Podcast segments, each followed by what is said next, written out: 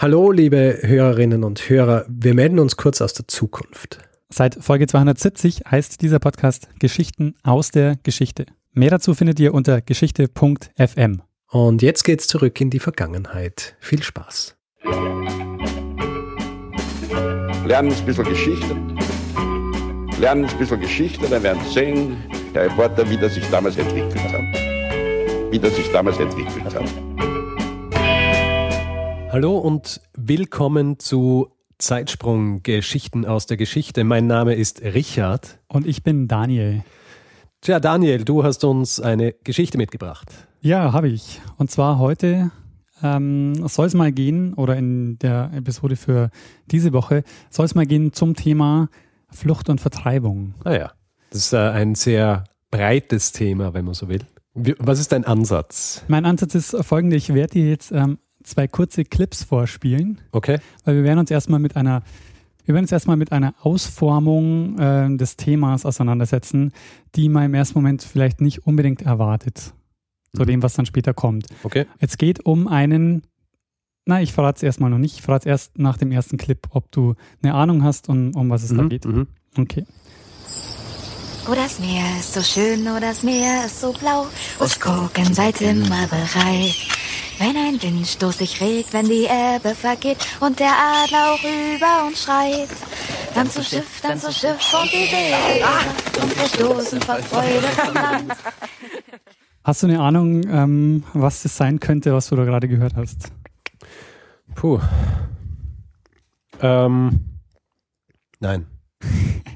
Ich äh, gebe dir noch einen weiteren Tipp. Okay. Es handelt sich dabei um einen Kinderbuchklassiker, den du eventuell als Ah, Kind- wait a second. ja, Ah, es ist Pippi Langstrumpf. nein, das ist nicht Pippi Langstrumpf. Ach, es hätte Annika sein können, die da singt und wäre auf dem Weg nach Takatuka-Land. Ja, Ja. Ähm, aber es stimmt schon. Ja. Es, ähm, also die, die Richtung ist schon nicht so ganz verkehrt. Ähm, Aber es, es kam ein Wort vor, das die Kinder von Bullabü. Nein, nein, nein, nein. Ah, Emil. nein, nein.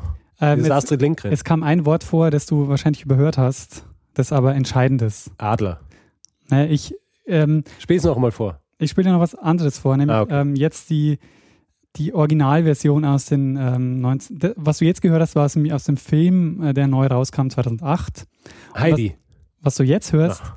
ist aus der Originalserie 1979. Und zwar das Ende der Serie.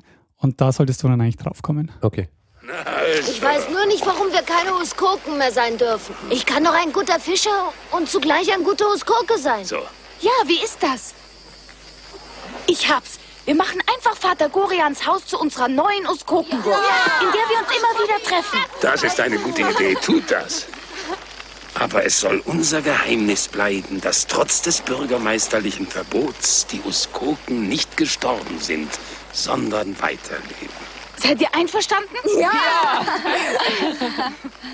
ja, die Uskoken sind tot. Es leben die Uskoken!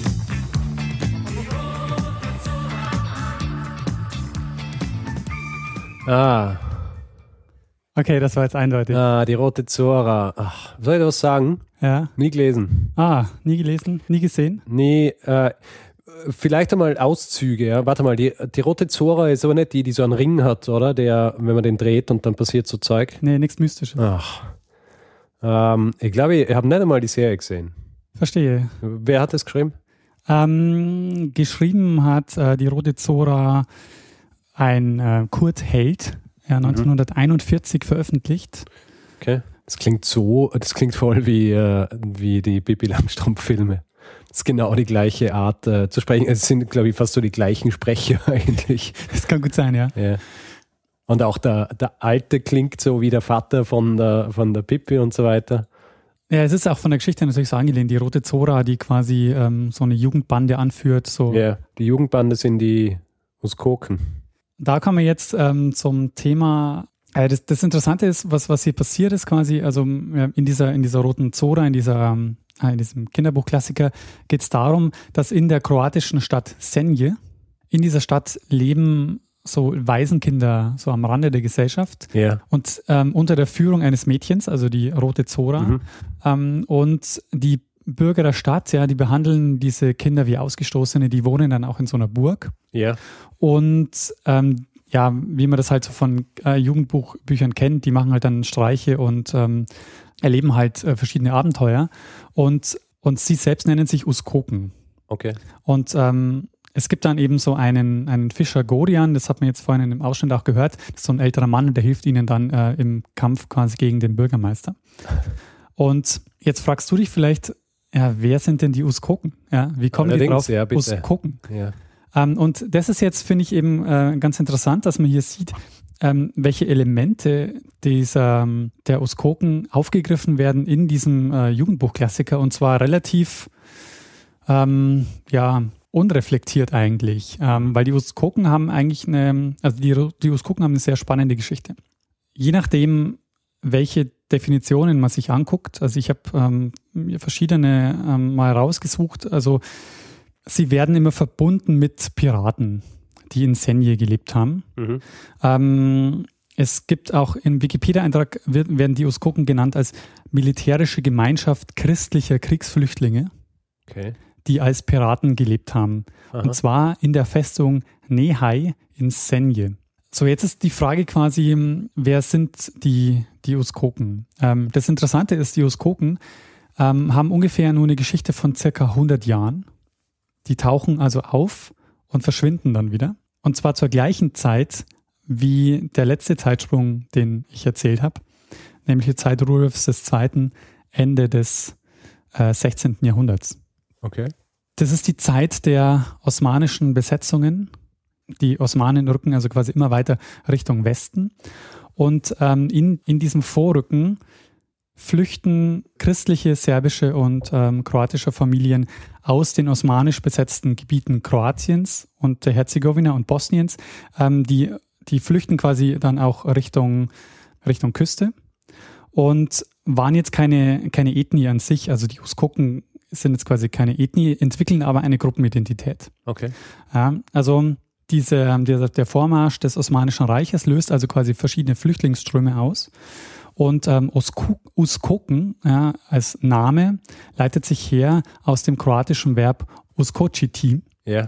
ja. Das entspricht dem deutschen ähm, Flüchten oder in etwas hineinspringen. Mhm.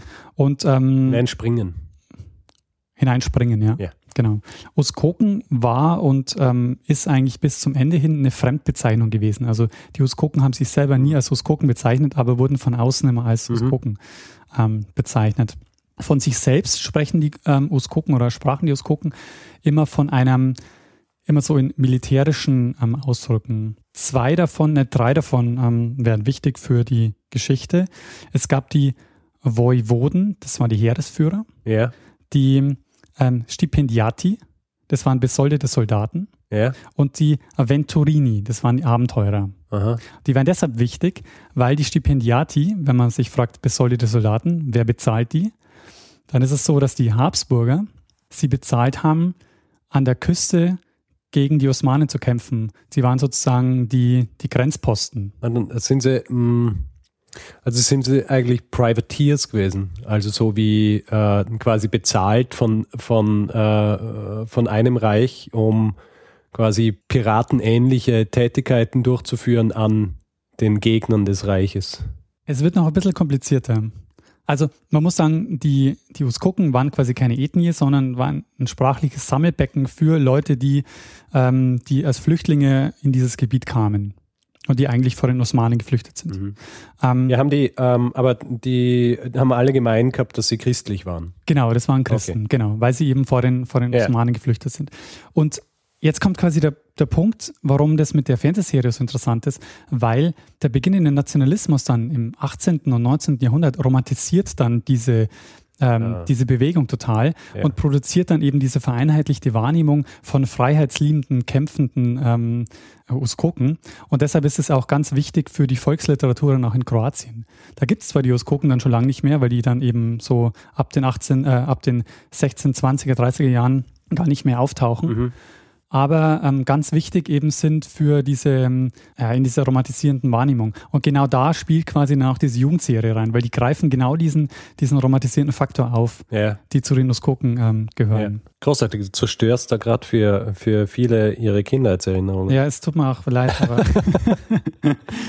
ähm, so ist es mit der Wissenschaft, gell? Also die Uskoken ähm, ist, die wurden also zur Grenzsicherung eingesetzt von den, von den Habsburgern Ja. im Kampf gegen die, ähm, gegen die Osmanen. Und die wurden dann also in verschiedenen Festungen äh, untergebracht, unter anderem in der Festung Klies.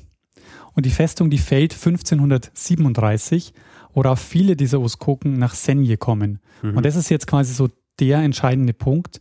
Senje und die Uskoken werden quasi immer so in einer Einheit gedacht. Das beginnt 1537 und endet ungefähr 100 Jahre später, 1630, da tauchen dann die Uskoken kaum noch auf. Und um diese Zeit quasi geht's jetzt. Senje war ein ganz wichtiger Verteidigungsposten gegen die Osmanen, also strategischer, Post, äh, strategischer Punkt quasi mit Hafen ähm, am, am Mittelmeer. Und wenn man sich so die, die Bevölkerung Senjes anschaut, dann gab es da zum einen, also die, dass man so ein bisschen mal ein Gefühl dafür bekommt, wie viele Personen da überhaupt ähm, da waren. Da waren die Casalini, das waren ungefähr 100 alteingesessene Bewohner Senjes. Die hatten also schon vorher dort, schon, vorher dort gewohnt. Dann die Stipendiati, also die bezahlten äh, von, den, von, den, von den Habsburgern. Ungefähr 200 Familien, die quasi als, ähm, als Kämpfer ähm, angestellt waren, die jeweils von den Voivoden ähm, geführt wurden. Das waren die Anführer dieser Stipendiati. Und eben dann die Venturini, die dann als äh, quasi so die Nicht-Ansässigen, die halt so ein bisschen so vor sich hin gefloatet sind und ähm, sich dann oft den, den Seeräubern angeschlossen haben. Und jetzt kommen wir zum Punkt, warum eigentlich Seeräuberei? Wenn die Habsburger die doch bezahlt haben für, ähm, die haben den Sold gezahlt, um die Grenzsicherung ähm, zu machen, warum haben die dann weiterhin noch geseeräubert? Mm, Ja, weil sie können haben. Ja, weil sie können haben und ähm, weil die Habsburger sehr unregelmäßig gezahlt haben. Ah, Zahlungsverzug. Genau. Und Das geht natürlich nicht, gell? wenn man eine Familie zu ernähren hat. genau. Vor allen Dingen Kommt er nicht daher. in dieser, in dieser Gegend funktioniert auch Landwirtschaft nicht besonders effektiv. Das heißt, als Also relativ arid. Genau. Äh, das heißt, es war einfach eine gute Einnahmequelle ähm, zu Seeräubern im, im Adria. Adria war ein sehr reiches Gebiet, Ja. das heißt, es hat ganz gut funktioniert. Ähm, das heißt aber auch, was dann passiert, nämlich im Laufe der Jahre, dass die Venturini immer mehr werden. Weil es zieht natürlich dann Leute an, wenn die Ja. sehen, ähm, es funktioniert. Und In dieser Gruppe hat es da Unterscheidung gegeben, wer jetzt dann Seeräuberei betreibt. Also die Stipendiati, haben die auch Seeräuber oder waren das nur die Aventurini? Ähm, aber die Aventurini haben ja eigentlich, waren ja keine Stipendiati, das heißt, die haben eigentlich kein Geld von den. Äh, aber die haben dann alles zusammengelegt oder wie hat es einen Gemeinschaftstopf gegeben, wo sie dann. Also es ist so, dass ähm, die, die Venturini immer mehr werden, weil, die, weil sich äh, das Seeräubertum dort sehr gut lohnt und die Stipendiati auch mitmachen und sich dann die Gewinne teilen mit den äh, Venturini. Und die Uskoken werden dann so zum Inbegriff der Piraterie an der oberen Adria. Und das wissen wir woher. Ähm, weiß nicht. Äh, es gibt einen äh, Historiographen, nämlich den Bischof von Sadar, Oh, der Minuccio Minucci. Aha. Und der gilt quasi so als der Historiograph der Uskoken. Ist das, äh, ist damals, ähm, äh, war Sada damals italienisch oder venezianisch? Venezianisch und da kommen wir nämlich genau Ah, äh, an den Punkt. Die Venezianer werden jetzt natürlich ähm, zu den großen Feinden der Uskoken. Aha.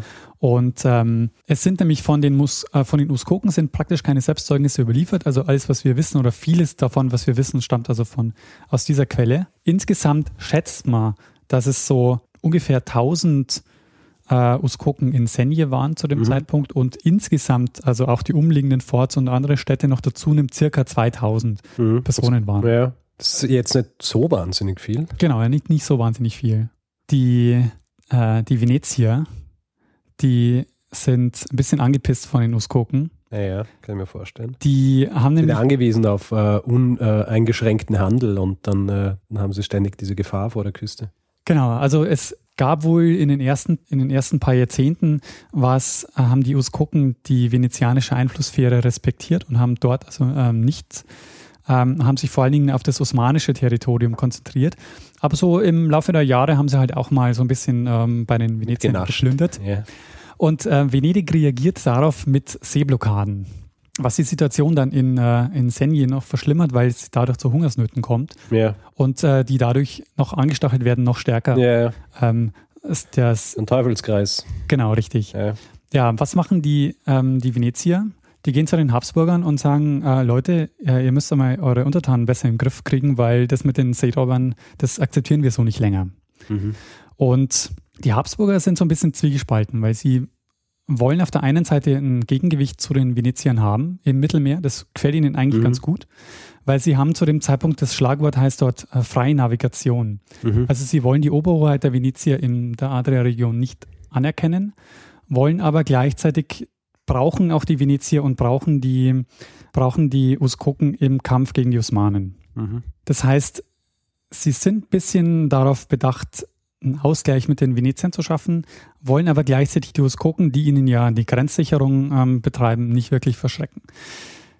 Deshalb kommt es jetzt zu einem jahrzehntelangen Kleinkrieg, der parallel dazu, das muss man sagen, warum die Habsburger so reagieren, es beginnt ab 1593 der sogenannte Lange Türkenkrieg, Mhm.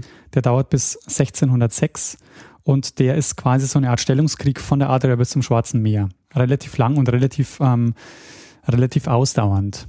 Die Venezier drohen dann mit Krieg und die Habsburger haben dann Angst, dass sie einen Zwei-Fronten-Krieg haben, ja, dass die Venezier auch noch ähm, gegen sie in Stellung kommen und sie dann eben gegen die Osmanen und gegen die Venezier kämpfen müssen.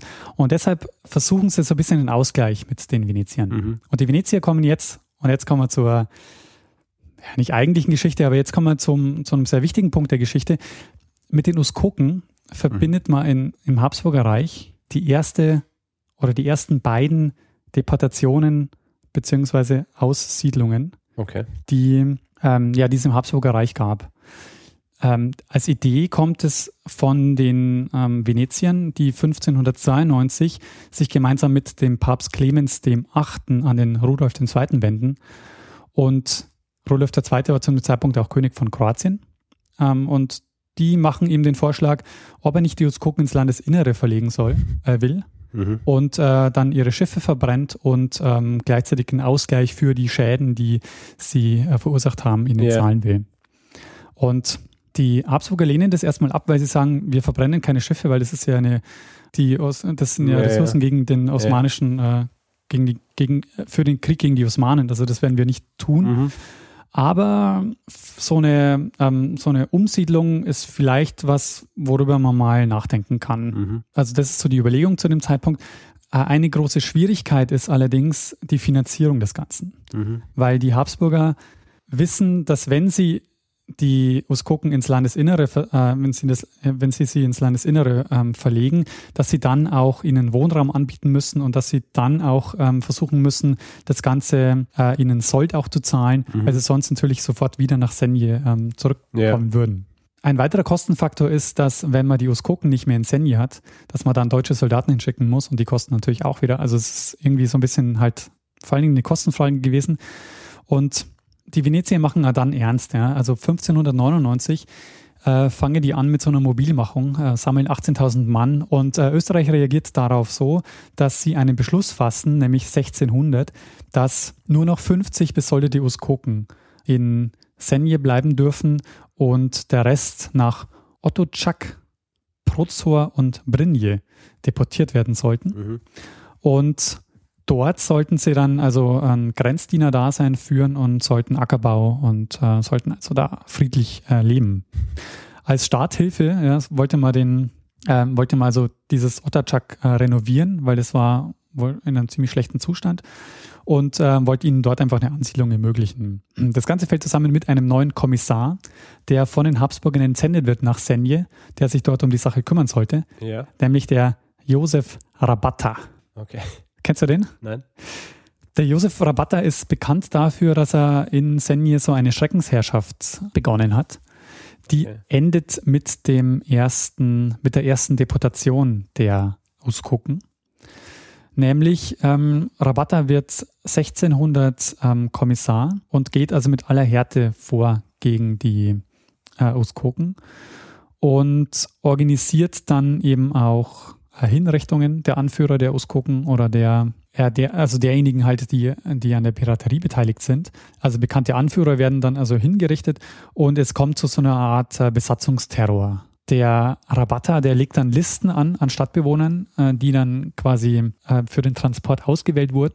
Insgesamt ähm, bleiben nur noch 100 besoldete Stipendiati und 100 deutsche äh, Soldaten und Gewerbetreibende in der Stadt. Und insgesamt werden 200 Familien ausgesiedelt. Mhm. Und ähm, ja, ändert damit natürlich die Bevölkerungsstruktur ganz enorm. Und um ihnen einen Anreiz zu geben, auch zu bleiben, also auch wirklich wegzugehen und dort zu bleiben, kriegen sie fünf Monatslöhne und Nahrung mit auf den Weg. Der Punkt ist allerdings, dass es nicht lange hält. Drei Monate später kommen natürlich die meisten wieder zurück ähm, und wollen wieder nach Senje. Dann kommt es zu einem Aufstand. Am 31. Dezember 1601 kommt zum Aufstand der, Us der Uskoken.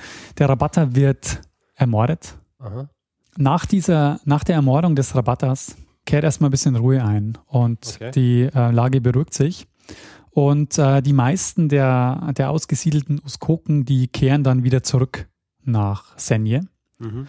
Ähm, die Lage ist aber eigentlich relativ äh, ruhig und vor allen Dingen deshalb, weil die Habsburger so, ja, so einen Modus vivendi finden mit den Uskoken. Also die Piraterie wird weitgehend gedeckt und ähm, die Offiziellen lassen sich einfach auch, also die beteiligen sich auch an der Beute und das passt irgendwie halt so, so ganz okay. Die ähm, Venezianer sind allerdings das Problem, weil die immer weiter, die immer weiter fordern, dass es zu weiteren Aussiedlungen kommen muss. Also sie sind mit der Situation weiterhin nicht zufrieden. Und da kommt es jetzt zum letzten Punkt, auf den ich hinaus will, nämlich der, der sogenannte Uskokenkrieg von 1615 bis 1617. Die Venezier erklären den Habsburgern den Krieg und fordern also jetzt äh, wieder eine Ausschaffung der Uskoken aus Senje. Und das Problem ist, dass die ähm, oder der, der Krieg verläuft, verläuft so, dass, dass er eigentlich nach zwei Jahren Auseinandersetzung sehr ergebnislos ähm, zu Ende geht. Okay. Und zwar ähm, einigen sie sich dann auf Vermittlung Spaniens auf den Frieden von Madrid, der 1618 ratifiziert wird. Und eine zentrale Bestimmung des Friedensvertrags ist eben die neuerliche sogenannte Ausschaffung der Uskoken. Und ähm, 1800, äh, 1618 treffen sich dann also die Kommissare auf der Insel Krik und ähm, Sie einigen sich dann darauf, dass alle Venturini, ebenso wie Stipendiati, die sich der Seeräuberei schuldig gemacht haben, ins Hinterland abgesiedelt werden. Und in Senje sollten dann also nur noch besoldete Soldaten bleiben und Handwerker. Okay. Und ähm, alle Schiffe, die für die Piraterie benutzt wurden, sollten verbrannt werden. Da setzen sich also jetzt die äh, Venezier durch. Und ähm, ja, das ist dann auch das, was passiert. Also es werden am Ende 128 Familien ausgesucht, überwiegend nach Brinje gebracht und ähm, dort angesiedelt. Es ist allerdings so, dass die Lebensbedingungen dort nicht besonders gut waren. Ähm, und das heißt, es gab immer wieder auch ähm, die Rückwärtsbewegung, dass sie also wieder zurückkamen nach Senje. Ja. Und ähm, das wurde zwar dann auch von den Habsburgern relativ äh, streng auch geahndet, aber was dann jetzt so passiert in den nächsten so 10, 20 Jahren ist, dass sich durch diese durch diese immer wieder Absiedlung und wieder zurückkommen, sich ähm, im Küstenstreifen so diese, ähm, diese Ansammlung so ein bisschen so ein bisschen auflöst. Also die Uskoken, so wie ich das vorhin auch schon beschrieben habe, die sind ohnehin ja jetzt keine, die haben jetzt keine so, keine so ethnische oder so eine, so eine Gruppenidentität ja. entwickelt, ja. sondern das sind einfach halt Leute gewesen. Sind irgendwie gemeinsames äh, Schicksal. genau. Und deshalb löst sich das auch so äh, im, im Laufe der Zeit immer, immer mehr auf und so nach, nach zehn Jahren irgendwie gibt es also diese, dieses Uskoken-Problem so in der Form nicht mehr. Es gibt auch Historiker, die sagen, es liegt einfach daran, dass die Habsburger jetzt äh, ihre Löhne ordentlich gezahlt haben und äh, sie dadurch ja. keinen Grund mehr hatten, äh, auf die Piraterie zu setzen. Gibt aber, und das ist eben der interessante Punkt, äh, warum ich auf die Huskoken auch gekommen bin, die haben halt, ein, obwohl sie nur eine sehr kurze Geschichte haben, also eine kurze Geschichte des, äh, der Piraterie, ein äh, sehr langes Nachleben und zwar in der Literatur. Äh, es gibt sehr viele, sehr viel Dichtkunst, sehr viel, ähm, sehr viel Bücher, sehr viele Lieder zum Thema Uskoken. Mhm. Ähm, gerade in der südslawischen Literatur. Es gibt Uskoken-Balladen, ähm, die, äh, die sich also mit, mit dem, das ist dann quasi die, die romantisierende nationalistische ähm, Erdeutung dann also quasi zu den tapferen nationalistischen Vorkämpfern wurden. Ist interessant insofern, weil sie halt quasi später romantisiert wurden als die katholischen Kämpfer für, für die Freiheit. Es, es gibt so eine Seite, die, das ist ein ganz gutes Beispiel.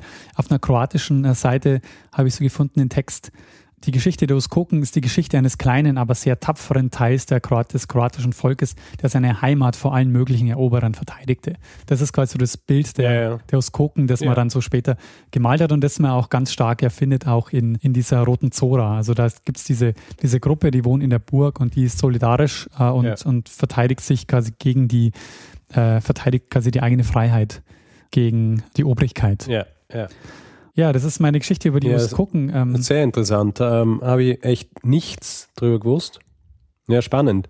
Auch so diese, also zu wissen, dass dieses Freibeutertum eigentlich so existiert hat und dass sie quasi mit dem ursprünglich halt mit dem Wissen und auch so mit der Billigung von, von, den, von den Habsburgern da ihr Unwesen getrieben haben. Das ist äh, spannend. Ja. Und gleichzeitig halt, dass es so, so in dieser romantisierenden Form halt in, in einem Kinderbuchklassiker vorkommt, ist so ein bisschen verstörend. Bisschen, ja.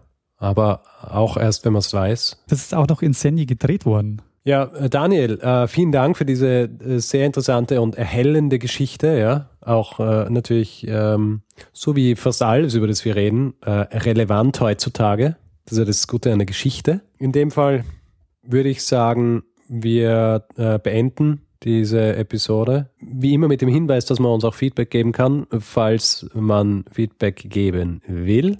Zum Beispiel per Mail unter feedback at zeitsprung.fm. Oder auch äh, Facebook, facebook.com slash zeitsprung.fm. Wir sind auch auf Twitter zu haben. Oh, Unter, ja, unter, unter Daniel äh, Mestzner, Genau. Festzner, Und Richard unter at Stormgrass. richtig. Und ähm, ja, wie immer auch gerne Bewertungen auf iTunes. Und ähm, ja, dann würde ich sagen, überlassen wir wie immer das letzte Wort dem einen, der immer das letzte Wort hat. Der roten Zora. Lernen ein bisschen Geschichte. Lernen ein bisschen Geschichte, dann werden Sie sehen, Herr Reporter, wie das sich damals entwickelt hat. Wie das sich damals entwickelt hat.